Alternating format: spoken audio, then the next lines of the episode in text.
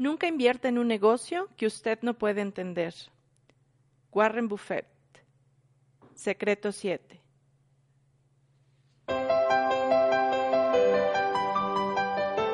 No es lo mismo ser osado que temerario. Cuando hablamos de inversiones, conviene tener muy claro el significado de estas dos palabras.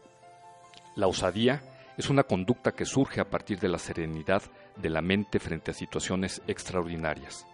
Es un estado que no es obra de la casualidad, sino resultado de haber estudiado la nueva situación emergente. El osado está sereno porque sabe cuáles son sus debilidades y hasta dónde llegan sus límites producto de su autoconocimiento, se arma de una confianza inquebrantable en sí mismo, a tal punto que destierra la vacilación y el miedo, sin perder la capacidad de cuestionar las apariencias y sin desprenderse de la prudencia.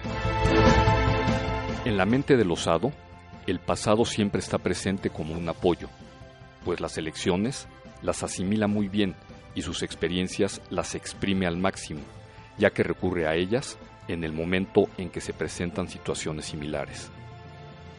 Por eso, visualiza claramente tu éxito y prepara tu espíritu para aceptar el fracaso en caso de que éste se llegase a presentar. En el otro extremo se encuentra el temerario, un ser imprudente, cuya conducta lo arrastra invariablemente a situaciones de peligro, cualquiera que sea la circunstancia. También es temeridad mostrar un exceso de confianza ante situaciones extremas o de verdadero peligro, y pocas veces nos concede el éxito. Cuando se consigue algo en un acto temerario, se debe más a la buena fortuna que a otra circunstancia.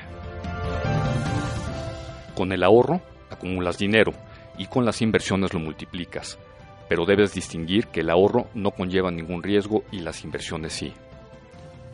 Lo que limita a la mayoría de las personas a realizar inversiones es el miedo a perder sus ahorros.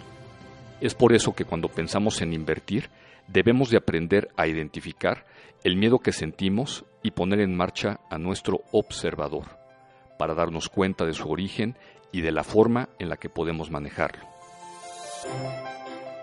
El mejor consejo que se puede seguir para invertir de una manera sabia es preguntar a los expertos y reflexionar sobre las siguientes preguntas. ¿Coincide esta inversión con mis objetivos? ¿Por qué es adecuada esta inversión para mí? ¿Qué tan líquida es esta inversión? ¿Será fácil venderla si necesito el dinero enseguida?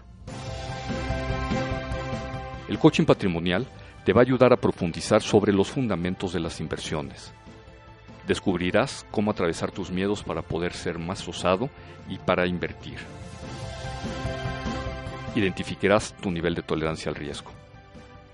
Distinguirás también entre lo que es invertir y especular. Te aconsejaremos sobre lo que debes de preguntar antes de realizar una inversión.